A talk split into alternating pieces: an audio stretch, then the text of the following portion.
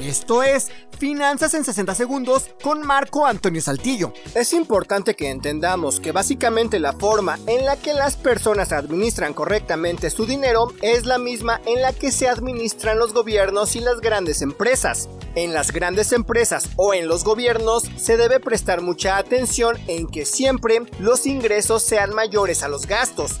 Tanto en las empresas como en los gobiernos se debe promover el ahorro y la inversión. También se deben prever sucesos catastróficos, es decir, también contratan seguros para que los incidentes no les afecten tanto. Por último, al igual que las personas como tú y como yo, si las empresas o los gobiernos tienen que contratar un crédito, deben ser muy cuidadosos y pagar antes de su fecha límite de pago y no retrasarse nunca. Pero a pesar de que las bases de unas buenas finanzas son iguales para personas, empresas y países, sí hay algunas diferencias que es importante que conozcas.